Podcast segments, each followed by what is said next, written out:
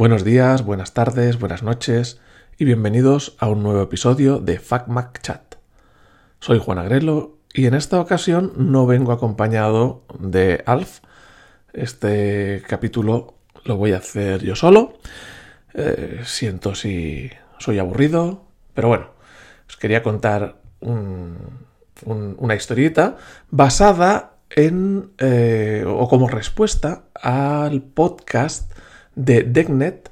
Eh, podcast, el podcast se llama DeckNet, eh, de nuestro amigo y colaborador alguna vez, eh, Decar, ya en el episodio concreto de estabilidad de la plataforma Synology de 18 de junio de 2022. Mm, bueno, pues aquí en este episodio Decar nos cuenta su experiencia con unos NAS de Synology, mm, haciéndolos trabajar de manera intensa durante muchos días seguidos y cómo le ha ido. Si no lo habéis oído, os recomiendo que lo, que lo descarguéis y que lo escuchéis, además de todos sus otros capítulos. Es un programa muy bueno. Y bueno, escuchando aquel podcast eh, me surgieron eh, unas, eh, unos, unos, recuerdos en la cabeza de, de mi experiencia con NAS de Synology y como respuesta al capítulo de Decar, pues quería dejaros aquí el nuestro. En este caso, no, no, voy a hablar de un uso como el que le estaba dando Decar, que era mucha potencia, o sea, mucha exigencia, muchos días seguidos, sino el uso en una pequeña oficina, en un pequeño negocio de poquita gente, pero eh, no os voy a hablar de 70 días de uso, sino de 10 mm, años de uso. Entonces, pues bueno, os empiezo a contar un poquito la historia. Esto comienza más o menos, yo creo que en 2010, 2009, no, no me acuerdo muy bien, eh, por una, una oficina eh, con tres trabajadores, creo, una, pequeña empresa, muy pequeña, eh, donde se dedican a tema de gestiones y eh, digamos que los requerimientos informáticos son más de ofimática. Documentos eh, de texto, envía y recepción de documentación, PDFs, o sea, digamos todo lo que es tipo más gestión. No estamos hablando de dibujo 3, dibujo CAT, 3D, ni estamos hablando de edición de vídeo, ni edición de audio, sino más de gestión de, ofimática, digamos. En este caso, pues eh, la empresa todavía estaba en, situación de inicios, como quien dice, eh, donde cada usuario tenía un ordenador, pero aquello era independiente unos de otros, digamos que para pasarse un documento, pues lo tenían que grabar en un pendrive o como mucho eh, bueno, buscar alguna manera de, pasárselo de, unos a otros para trabajar.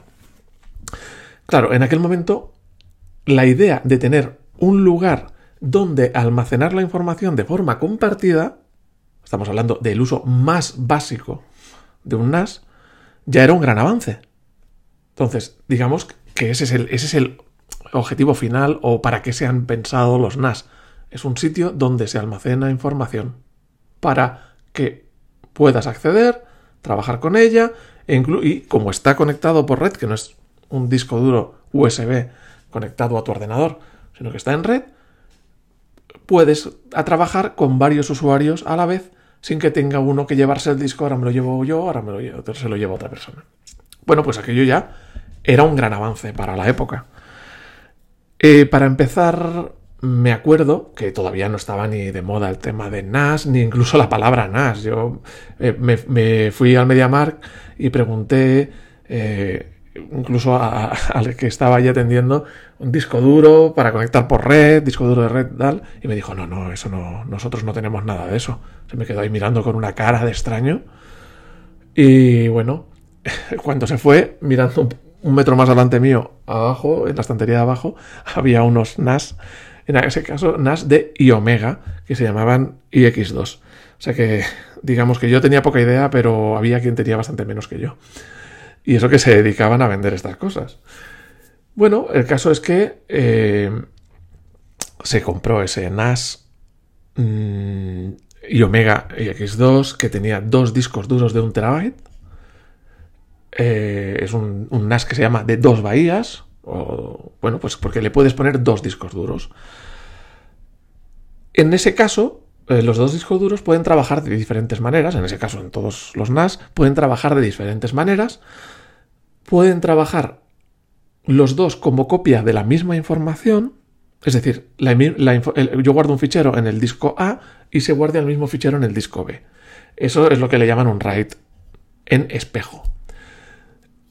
Eh, otra opción es al sumar la, capacidad de los dos discos, es decir, yo tengo eh, dos discos de un tera y lo que veo a través de la red es un disco de dos teras. Y el propio NAS se encarga de guardar la información en uno u otro según le convenga, pero para el usuario es un solo disco. Y la otra forma de trabajar, que es los dos discos en paralelo, donde la mitad del archivo o la mitad de la información se guarda en el disco A, digamos, y la segunda mitad de la información se guarda en el disco B. ¿Qué se gana con eso? Lo que se gana es que cada disco solo guarda la mitad de la información o solo lee la mitad de la información, por lo que solo tiene que trabajar con la mitad de la información, por lo que acaba mucho antes. Es decir, eso se utiliza para ganar velocidad. Hace que el NAS sea mucho más rápido porque eh, cada disco duro solamente trabaja con la mitad de la información. Entonces, si un disco duro es capaz de darnos 100 megas por segundo, pues en este caso, eh, si el primer disco me da 100 y el segundo disco me está dando 100, entre los dos me están dando 200, ¿no? Pues sería, ese es el truco de ese tipo de RAID, que ganas velocidad. Para este tipo de, de trabajo de una pequeña oficina, un bueno, pues esto de almacenamiento de ofimática no hace falta velocidad. Y de esas tres opciones lo que más hacía falta es seguridad. Es decir, ¿qué pasa si un disco duro se estropea? Entonces, la ventaja del RAID en dos discos eh, espejo es que si un disco se estropea, yo puedo cambiar ese disco y, bueno, primero, mientras el disco B, por ejemplo, está estropeado, los usuarios pueden seguir trabajando con el disco A sin ningún problema. Yo puedo sustituir el disco B o quitar el disco B y luego poner otro disco nuevo y todo eso es transparente. Los usuarios pueden seguir trabajando en todo momento. Entonces, la ventaja de este sistema de discos en espejo es la alta disponibilidad. Digamos que si tienes varias personas trabajando, no le interrumpes en su trabajo diario. Luego ya contaré más adelante en el podcast que eso no es una copia de seguridad. Pero es más seguro que tener un disco solo. Evidentemente, es mucho más seguro. El, el, RAID en espejo lo que te ayuda es a, prevenir o a, curarte de, eh, en caso de eh, fallo mecánico del disco. No te salva de otros, de otros problemas que ya veremos cuando hablemos de copia de seguridad. Bueno, pues ahí se puso el disco duro a, trabajar. ¿El disco duro para qué servía? Bueno, pues el primer sitio, primer punto, un lugar donde guardar información. Ya no la tiene que guardar cada uno en su disco duro, sino que se puede guardar en un sitio aparte que tiene más capacidad de almacenamiento. Pero ¿para qué sirve también? Como he dicho antes, para compartir información. Es decir, yo ya no tengo que pasarle la información por según qué medios al mi compañero, sino que le digo, este eh, archivo lo he guardado aquí, o si ya se trabaja de una forma ordenada entre todos los compañeros, pues todo el mundo ya sabe dónde están eh, los archivos de tal tipo, de tal otro, de facturas, de informes, de lo que sea, ¿no? Entonces, cada uno en su sitio puede trabajar con acceso a la misma información. Ya no es solamente un sitio donde guardar datos, que solo tendríamos como un disco duro cualquiera USB, sino que además tenemos un sitio donde compartir información. Pero no acabamos solo ahí. Otra ventaja que tiene el NAS, o para que te serviría en este caso, en este caso empezó a, utilizarse en esta oficina para eh, el iPad, es acceso desde el exterior. Es decir, alguien se iba fuera, se iba a una visita, a una gestión fuera, y podía acceder desde el exterior, desde mm, otra ciudad, a la información que tenían en el NAS fácilmente.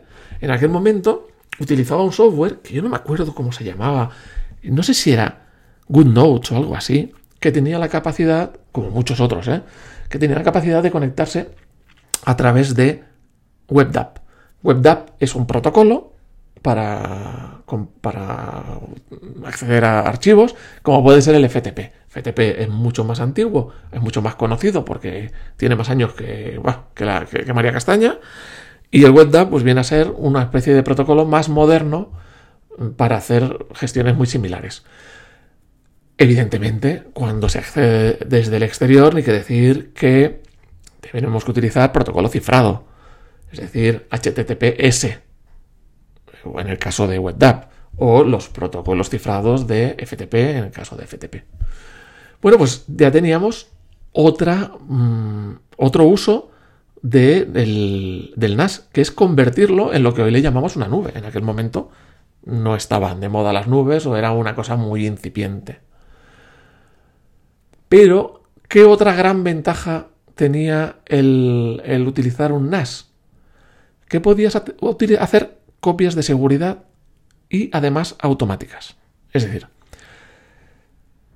si tú tienes la información en tu ordenador, lo correcto sería que hagas una copia de seguridad en otro medio.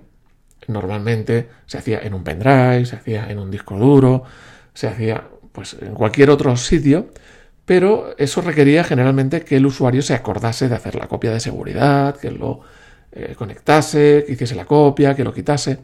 Y es que si vas a hacer la copia de seguridad en un dispositivo que siempre tienes enchufado al ordenador, pues es mucho menos seguro, sobre todo pues si trabajas con Windows, con tanto virus y tanta leche, pues eh, teníamos, tienes mucha posibilidad de tener problemas. Lo correcto es que hagas la copia en un dispositivo que luego separes del ordenador.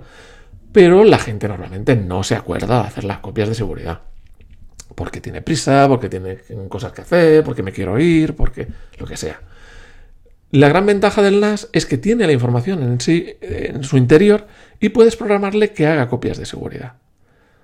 Una opción sería que haga copias de seguridad en su interior. No es muy recomendable pero sí que era un primer nivel de copia de seguridad.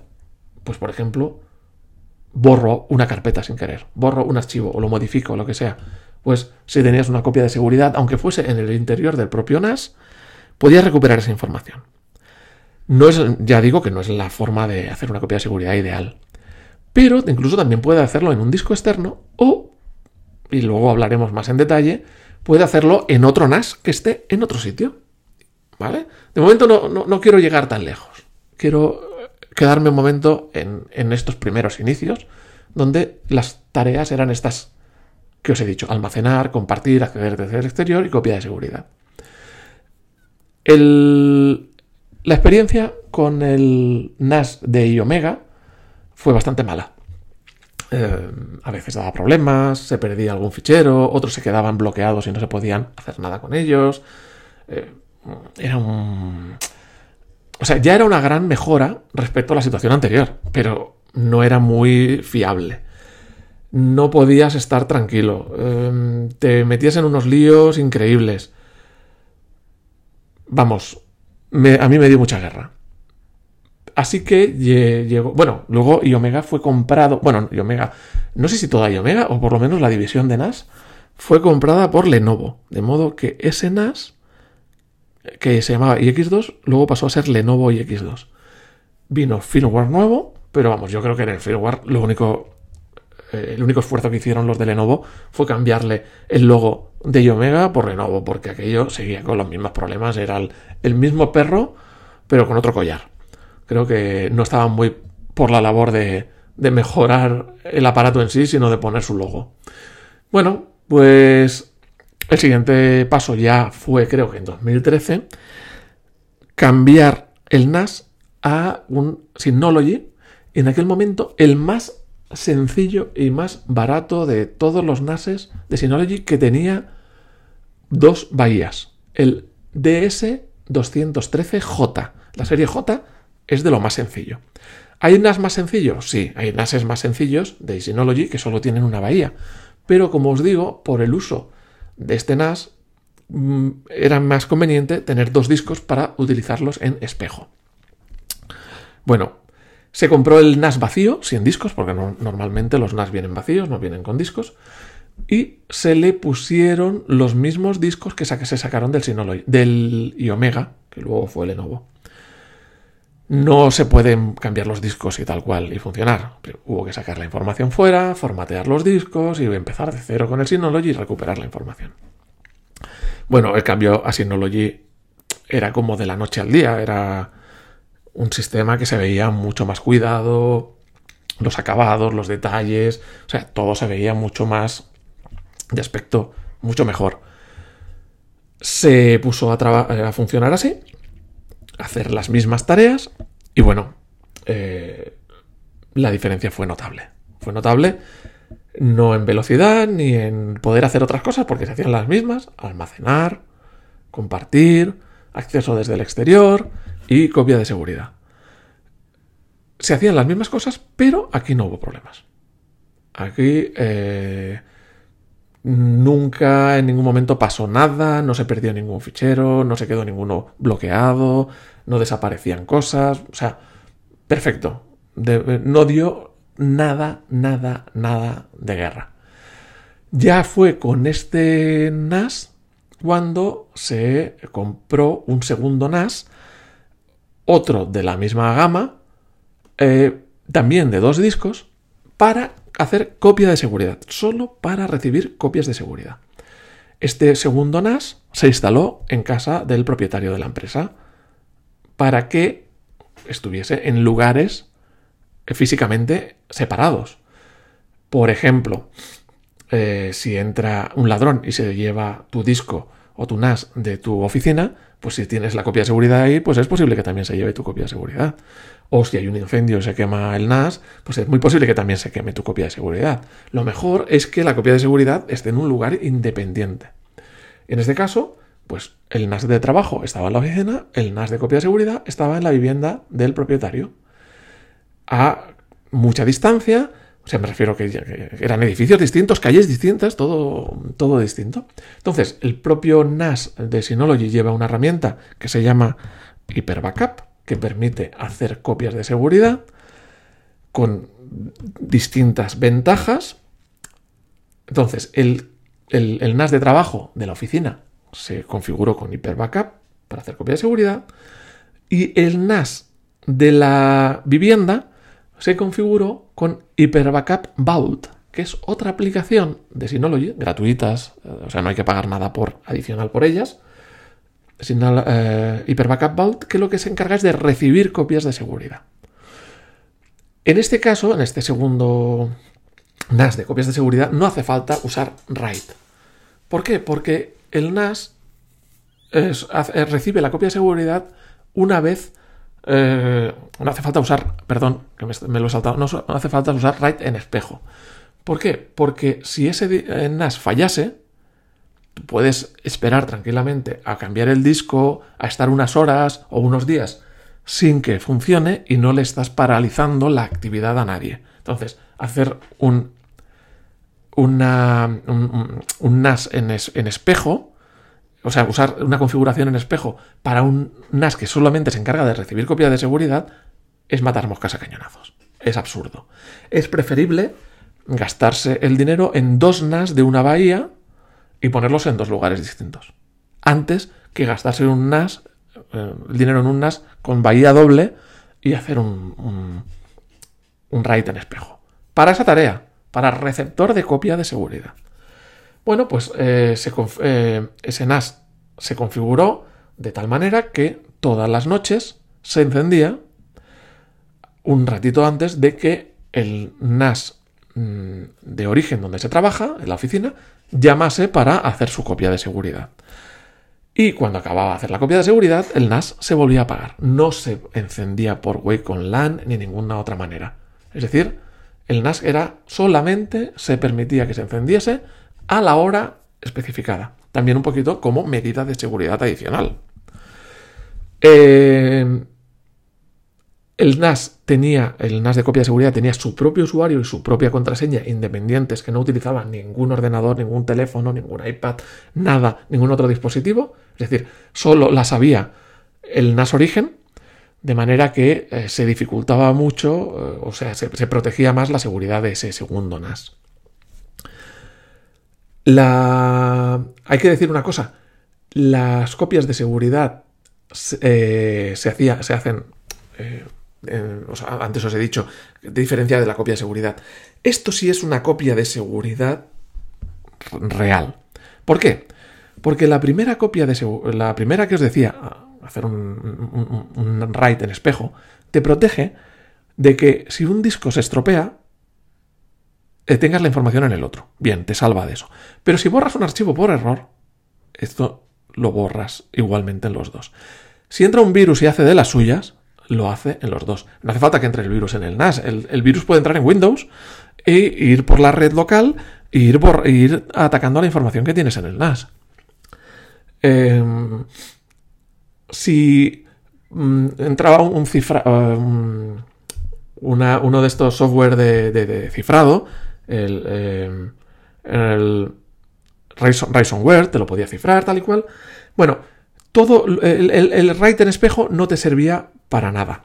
En cambio, tener una copia en un lugar independiente separada sí te sirve como copia de seguridad, porque si el primer disco, el primer NAS cae, se borran los archivos, pues ya sea por accidente, por un virus, eh, porque has sobrescrito información sin querer, eh, cualquier cosa de estas, tú puedes acudir al otro NAS, que es independiente, y tienes ahí tu información. Eso es una auténtica copia de seguridad.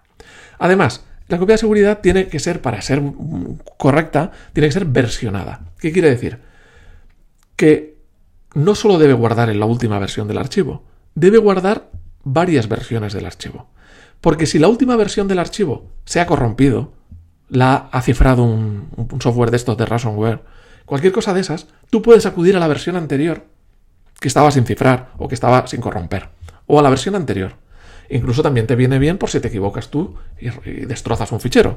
Puedes ir a la versión anterior. Entonces, evidentemente, cuanto, eh, o sea, cuantas más versiones de, de copias de seguridad guardes, más grande o más espacio necesitas. Aquí ya depende del uso de cada uno. Yo creo que con 8 versiones o algo así es más que suficiente, pero oye, si quieres tener más seguridad, pues hacer 16, 20 versiones, 256 versiones. O sea, eh, ya a cada uno esto a su gusto.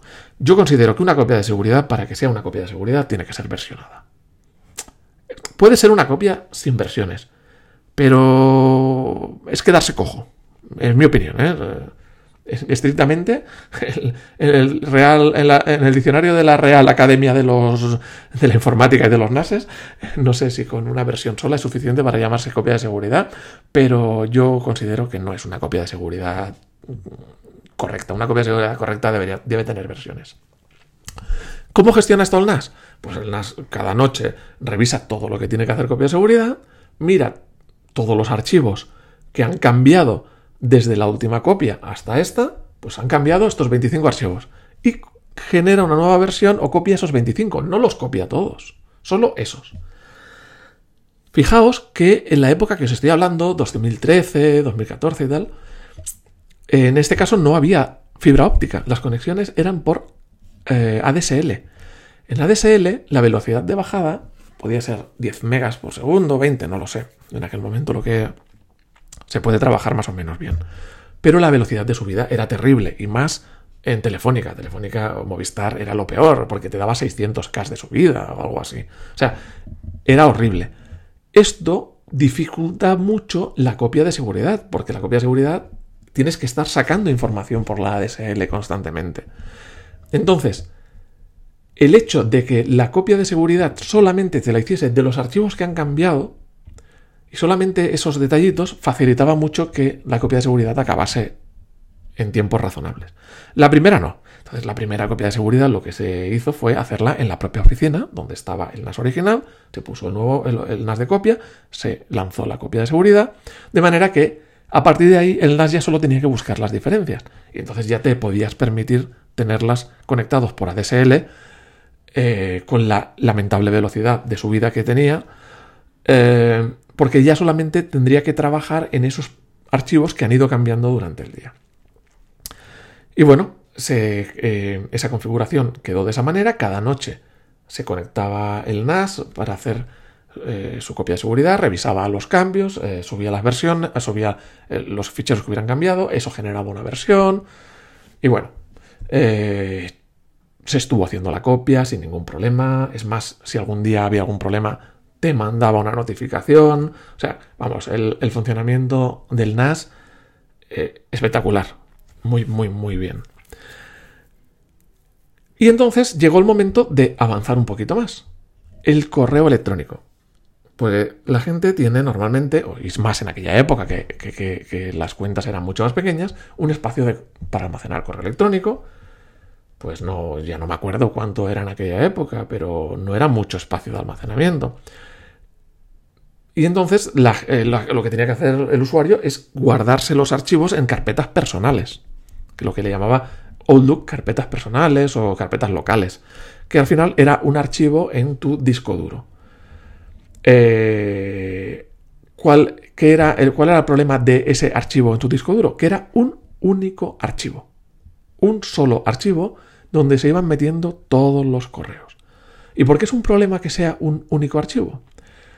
Porque si luego querías hacer copia de seguridad, no sirve la estrategia que os he estado explicando antes de cambio solo lo que ha cambiado. Eh, o sea, copio solo lo que ha cambiado, porque solo con abrir Outlook, solo con abrirlo, ya el fichero se consideraba cambiado. Y entonces se tenía que copiar entero, toda, otra vez entero. Eso es una barbaridad. Eso era una auténtica mm, locura. Estamos hablando de que oficialmente Microsoft dice que los archivos PST no deben ocupar más de 2 teras. No, eh, más de 2 gigas, perdón. Más de 2 gigas. Sin embargo, si te pasas de los 2 gigas, no pasa nada. Me refiero, no te dice nada, sigue almacenando. Y algún día peta, y gente ha perdido correos, gente ha perdido mucha información. Y tenían, pues, PSTs de 10 gigas, de 15 gigas, o sea, mucho más de los 2 que te recomiendan. Bueno, imaginaos con las velocidades de la DSL, hacer una copia de seguridad de eso era impensable. Directamente no, no, se, podía considerar porque creo que hice los cálculos y tardaba en copiar los correos de un usuario tres días. Y claro, el usuario abre su correo cada día. O sea, cada día tendría que generar eh, un flujo de información que llevaría tres días copiarlo. O sea, es, una, es una locura. Entonces, como mucho lo que se hicieron fue copias de seguridad en el NAS local. Que a través de la red Ethernet, pues vas más rápido y tal, pero igualmente era un desperdicio de recursos increíble. Entonces, lo que se optó en aquel momento para conseguir tener copia de seguridad de los correos electrónicos era eh, deshacerse de Outlook, eso fue lo mejor, y pasarse a Thunderbird. Thunderbird es un programa de correo electrónico eh, open source, de código abierto, eh, como Firefox, como el navegador Firefox, gratuito, y que se podía tenía una ventaja muy importante que, puede, que podía almacenar los archivos en formato MailDir. ¿Qué significa en formato MailDir? Que cada correo era un mail, es un, archivo independiente en el disco. Es decir, tiene una carpeta donde guarda la información de pues, lo que era el PST de, los, de las carpetas personales de Outlook, pues eh, eh, Thunderbird tiene una carpetita y dentro de la carpetita va guardando una estructura con sus carpetas o subcarpetas, con todos los mails, como si fuera eh, lo, que lo que vemos en el programa de correo. Ventaja, cada mail es un archivo independiente. Cada mail, o sea, yo puedo tocar un mail sin tocar el resto y el resto no se considera que se hayan tocado. Además, yo puedo coger un mail si hay algún problema y abrirlo desde otra aplicación, porque es un, archivo MSG sin ningún problema. O sea, bueno, el cambiar a esto, que costó lo, suyo en su momento, creo que hubo que recurrir a, a, Thunderbird versión 68, pues fue migrar todos los datos de Outlook a Thunderbird utilizando este sistema MailDir y a partir de ahí ya se podía hacer copia de seguridad sin ningún problema. ¿Por qué? Porque si habían tocado 20 correos ese día, se copiaban 20 mensajes, nada más. No los 12 teras o los 30 teras o los 40 teras de teras, perdón, gigas. Se me está yendo. 20, 30, 40 gigas de información de todos los mails eh, en carpetas personales. Eh, bueno, mm, os avanzo ya que luego se buscarán otras soluciones para este, este tema de los correos, pero no dejaron de usar Thunderbird porque ya no quieren volver a Outlook, evidentemente. Bien, pues así ya pasamos a tener una copia de seguridad de la información y una copia de seguridad, o sea, de la información, de los documentos y todo eso, y una copia de seguridad de los correos electrónicos también. Entre tanto, llegó la pandemia. Llegó la pandemia, todo el mundo a casa. Ah, y se, me ha olvidado comentaros un... Bueno, ahora, ahora, lo aprovecho y lo comento. Llega la pandemia, todo el mundo a casa. Eh, ¿Qué pasó? Pues nada, en esta pequeñita empresa pudieron trabajar desde casa sin ningún problema porque trabajaban con una filosofía de cero información en local. Todo en, el NAS.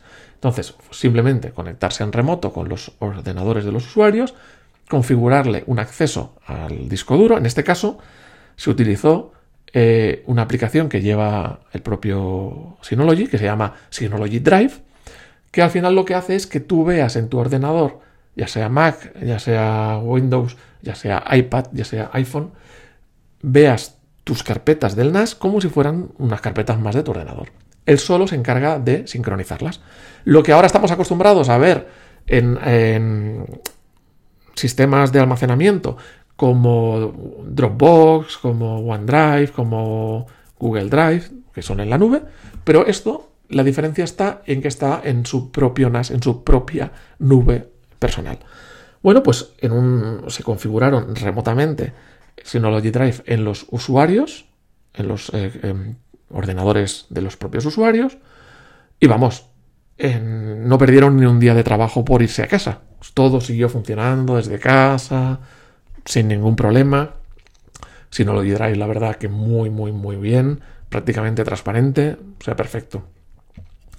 Además, quiero añadir que en este caso por tema de la información que tenían y la información que manejaban y tal, no podían almacenar en, en, OneDrive, ni en, sino en, en, Google Drive, ni Dropbox, ni nada de eso, porque se almacenaba en servidores de fuera de España y, o de fuera de Europa y por tema de protección de datos y tal, no podía hacerse. Entonces, de esta manera se almacenaban aquí, se almacenaban nacionalmente en España y no se incumplía la legalidad. Bueno, estando ya mm, con el tema de la pandemia y tal, la verdad es que el pobre NAS, estoy hablando de un NAS que ya tenía 7, 8 años, con los mismos discos duros, ¿vale? Eh, ya todos trabajando en remoto, todos trabajando desde Drive, la empresa había crecido, tenía más usuarios. Bueno, creo que le tocó, se merecía un cambio. Y en ese caso se cambió el NAS a un DS 718 Plus, otro modelo de Synology, ya más avanzado, también con dos bahías, pero ya más profesional. Y se le puso una ampliación de memoria que, ofrecían de 4 GB, de manera que pasó de 2 a 6 GB. El anterior NAS tenía 512 CAS, 512 megas de RAM, o sea que fijaos la diferencia. Eh, ¿Cómo se hizo el cambio? Pues muy fácil. Eh, llegó el nuevo NAS, se quitaron los dos discos duros del NAS antiguo, se metieron en el NAS nuevo, se puso en marcha, el propio NAS lo detectó, empezó a hacer sus cositas y al cabo de un tiempo, no me acuerdo si fue una hora o media hora, no me acuerdo, ya estaba eh, todo funcionando en el nuevo NAS como si fuera el viejo. O sea, fue sacar discos y meterlos en el nuevo y esperar un rato y ya estaba funcionando. O sea que la migración fue perfecta, fue sencilla, fue rápida. Cero quebraderos de cabeza. Eso eh, hay que agradecerlo. No hubo que ponerse a copiar la información en otro, en otro soporte para luego volverla a pasar, volver a configurar los usuarios, las carpetas, los permisos, las aplicaciones. Nada, nada, nada. Poner los discos y funcionando. El siguiente paso, digamos, que hubo en esta pequeña oficina fue que ya el Tera original pues se quedó ajustadito, empezó el NAS a ir avisando de que le quedaba poquito espacio, y entonces se buscaron unos discos eh, con un buen ratio, o sea, el precio más bajo posible de mm, euros por tera y con espacio para, futuro, ¿vale? Entonces aquí se, eh, que se pusieron unos Western Digital Gold, creo, no me acuerdo ahora bien, de 10 teras cada uno o sea, 10 teras en total, pasaron de 1 a 10. Y bueno, ¿cómo se hizo ese cambio? Pues ese, estoy hablando ya que fue eh, un año o más después del cambio al DS718. ¿eh? Eh, ya no, me acuerdo, ¿eh? no, no tengo las cifras apuntadas o las fechas apuntadas. El cambio fue muy fácil. Se le quitó un disco al, al, al 718, al NAS, se le quitó un disco viejo y se le metió uno de los nuevos de los de 10 terabytes. El NAS detectó que se había cambiado el disco, empezó a copiar toda la información, tardó lo que tardó, no me acuerdo cuánto, o sea, se tarda, pero, pero tampoco fue demasiado. ¿eh? quizás unas horas, es que no me acuerdo. Y cuando acabó de hacer la copia, seguía funcionando tranquilamente con sus dos discos, uno de un tera y uno de 10. Entonces se retiró el otro de un tera, se metió el nuevo disco de, de 10 y volvió a detectar que se había cambiado el disco y volvió a copiar todo del, del, que había restaurado hace un momento al nuevo disco. Acordaos que los dos discos tienen la misma información. También tardó unas horas, creo recordar, y bueno, pues al cabo de, ese tiempo ya estaba el funcionando perfectamente. O sea, la ampliación de capacidad fue un quitar un disco, poner otro, quitar un disco, poner otro. Ya está. Fuera estos nuevos discos de 10 teras, eh, que eran, si no, eran Western Digital Gold, la verdad es que son más ruidosos que los de que tenía antes, que eran Western Digital Red. Pero bueno, están en una oficina, mm, no importa mucho que sean un poquito más ruidosos. En una vivienda ya me tocaría más la nariz, pero en una, en una oficina pues no, no importaba mucho. Pero bueno, es una cosa a tener en cuenta lo ruidosos que son los discos, es importante.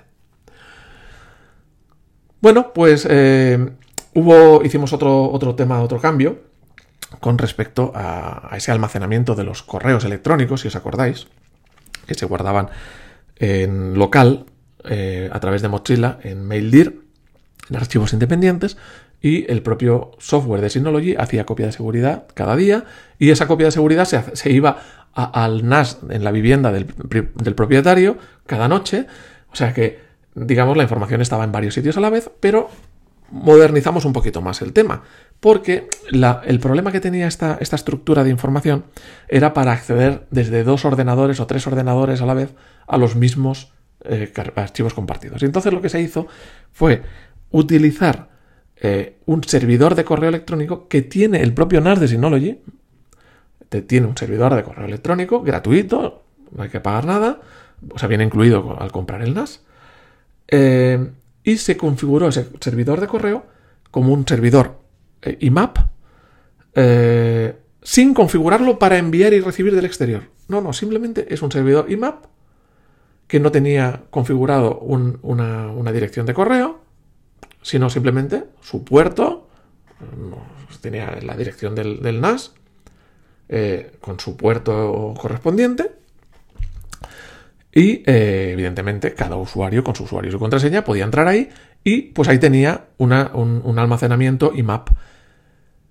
Entonces, lo puedes configurar con tu servidor de correo, con tu cliente de correo, con tu, eh, en este caso era Mozilla, Thunderbird, y configurarlo como carpetas personales, igual que el archivo, aquel que os estaba diciendo, que era el PST o mm, las carpetas locales de Thunderbird. Lo mismo.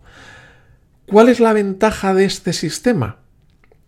Que ahora el, NAS se comporta como un servidor de correo, lo gestiona como un, como un servidor de correo y ya me puedo conectar desde eh, Thunderbird, desde Outlook, desde mail de Apple, desde mail del, del iPad, desde el mail del del teléfono desde varios dispositivos a la vez, simplemente con mi dirección, el puerto, el usuario y la contraseña. Y ya está, con, eh, como sin, las restricciones. Además, los eh, correos eh, Synology los guarda en formato MailDir, sí, como Thunderbird.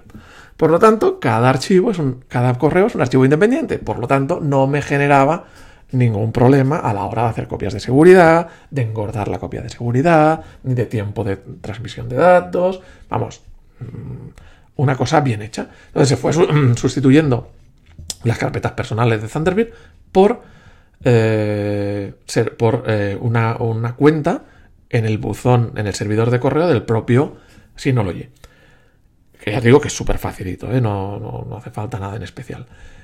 Em, y bueno, los usuarios se siguieron quedando con Thunderbird, pese a que ahora ya tenían libertad, pero le gustaba mucho más que Old Pero también pudieron configurarlo pues, en sus teléfonos móviles, en el iPhone, en el iPad, en dispositivos, en distintos ordenadores y funcionaban todos a la vez sin ningún problema. Solamente un detallito muy importante en este caso. Evidentemente, la empresa fue cambiando su configuración a utilizar solo ordenadores portátiles ordenadores portátiles con monitor, teclado y tal para trabajar cómodamente, pero que te lo pudieras llevar a casa, que ya teníamos la experiencia de la pandemia. Aquí es muy importante, sobre todo por la parte del correo electrónico, eh, tener un eh, router que soporte DNS loopback. ¿Y qué es eso del DNS loopback? Es que tú puedes desde dentro de tu red acceder al NAS poniendo la dirección como si estuvieras fuera de la red. Es decir, si tú no tienes un router DNS loopback, que son los que ponen las compañías de Internet, Movistar, Vodafone, Orange, ¿qué pasa? Que para acceder a un recurso, al NAS, desde dentro de la red, tenías, tienes que poner una dirección interna. Sin embargo, cuando te vas a la calle o te vas a tu casa, como estás fuera de tu red local, tenías que poner una dirección externa. Eso, si tienes un router con DNS loopback, no, te, no tienes ningún problema porque tú puedes usar dentro y fuera la dirección externa y él la reconoce perfectamente. Para acceder a archivos a través de eh, Synology Drive no es un problema, porque tú en Synology Drive eh, puedes configurarlo a través de un, un acceso, un, inverso, un acceso inverso que tiene, eh, que ahora no me acuerdo del nombre, ah, me he quedado en blanco, ahora no me acuerdo del... Eh, bueno, lo, buscaré y, os lo digo. Y entonces tú puedes configurar eh, las aplicaciones de, de, Synology con ese acceso y te accede tanto desde dentro de la oficina como desde fuera, desde dentro de tu red local como desde fuera, sin problema. Pero en el caso del correo, no. Porque en el caso del correo eh, tienes que poner la dirección del servidor y el puerto. Y eso no puedes suplantarlo con ninguna aplicación de Synology. Y entonces aquí era un problema muy grande. Porque desde dentro de la... O sea, no podías tener configurado el correo distinto dentro de la oficina y fuera de la oficina. La gente tendría que cambiar la dirección del servidor y el puerto cada vez que entra y sale de la oficina. Eso es una locura, no tiene sentido. Solución, un router que soporte DNS loopback. Entonces, en este caso, después de 10 años, o casi 10 años, no me acuerdo, o los años que hubiera en aquel momento, de usar dispositivos de Synology, donde nunca hubo el más mínimo problema, todo fue coser y cantar, evidentemente, ¿qué se eligió? el, router de Synology RT2600AC, que además les ayudó a tener una cobertura mejor de Wi-Fi para las cosas que no estaban conectadas por Ethernet. Bueno, eh, el servicio de, para conectarse de los ficheros de las aplicaciones de Synology se llama Quick Connect, que antes no me salía. Quick Connect no, no importaba si estabas dentro o fuera de la red, pero para el correo eso no servía. Bueno, pues se, instaló este router, no hubo que hacer prácticamente nada, se puso la misma cuenta de Synology que tenía el NAS, eh, el propio NAS configuró el router con todos los puertos y todo ese tema, evidentemente, haced caso a Decar, aunque yo ya lo hacía, pero Decar siempre lo repite, los puertos exteriores que sean distintos a los puertos por defecto, en este caso también estaban cambiados, pues el propio NAS de Synology habló con el router, configuró el acceso externo, es lo que se llama normalmente el UPnP, solo que en este caso funciona como la seda e instantáneo. Y eh, nada, mm, cero problemas, mm, todo funcionando perfectamente. Y todas las intervenciones que ha habido que hacer desde entonces en el router han sido cero. Cero. Jamás ha habido que hacer nada.